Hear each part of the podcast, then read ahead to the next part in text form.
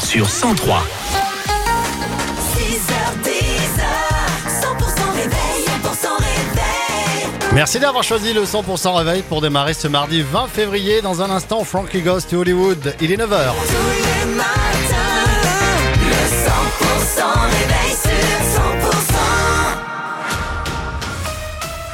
L'info 100%, c'est avec Pauline Chalère. Bonjour Pauline. Bonjour Fred, bonjour à tous. Les agriculteurs manifestent encore leur colère dans le Gers. Un appel au rassemblement a été lancé ce matin devant l'usine Danone de Villecontal-sur-Arros qui est passée, on le rappelle, à la production de lait végétal.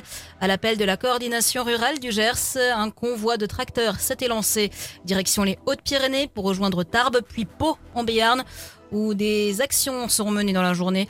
On écoute Lionel Candelon, le responsable de la coordination rurale 32. Pour Tarbes, euh, écoutez, on, va voir euh, aujourd'hui comment ça se passe, mais no- normalement, oui, il y aura, euh, il y aura une halte à Tarbes pour, montrer qu'on est là aussi.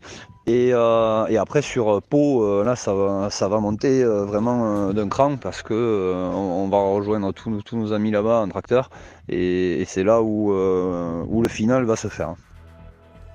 Et dans le Gers, où les jeunes agriculteurs ont mené une action coup de poing hier à l'île Jourdain, ils ont emmuré le centre des impôts de la commune, alors qu'Emmanuel Macron lui doit recevoir aujourd'hui les syndicats agricoles FNSEA et jeunes agriculteurs.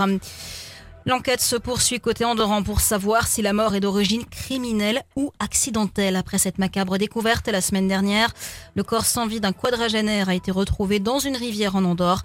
La victime, originaire de la Catalogne, était partie skier dans les Pyrénées. L'agriculteur de Montjoie, poursuivi pour harcèlement envers le maire de cette commune tarn-et-garonnaise, fait encore parler de lui.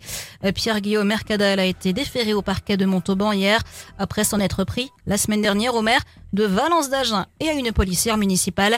Il sera jugé le 25 juin pour outrage et harcèlement en récidive. En attendant, il est sous contrôle judiciaire strict.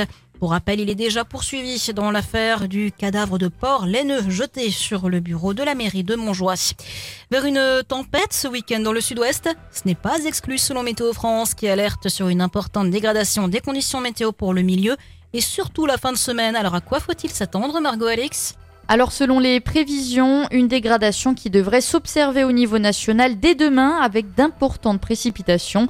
Mais dans le sud-ouest, le temps restera encore provisoirement sec avec des températures toujours élevées pour un mois de février.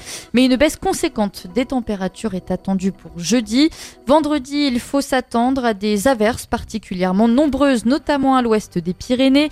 Les cumuls devraient être particulièrement importants et une réaction des cours d'eau s'annonce probable, avertit Météo Il neigera parfois abondamment en moyenne montagne et il faut s'attendre aussi à un week-end agité, toujours selon Météo France. Un épisode de coup de vent à tempête ne peut être exclu, notamment dimanche sur les régions du sud-ouest et les conditions seront hivernales en montagne avec beaucoup de neige, complète la chaîne météo.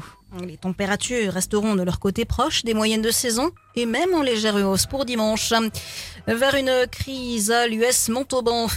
Après cinq défaites en six matchs, le club tarn-et-garonnais est à la 12e place au classement de Pro D2. Face à cette situation, le staff de Sapiac a décidé de la mise en retrait de l'entraîneur des avants, Florent Vizorek, arrivé au sein du club en 2020. Et puis Collioure, dans les Pyrénées-Orientales, représentera l'Occitanie à la prochaine émission, le village préféré des Français.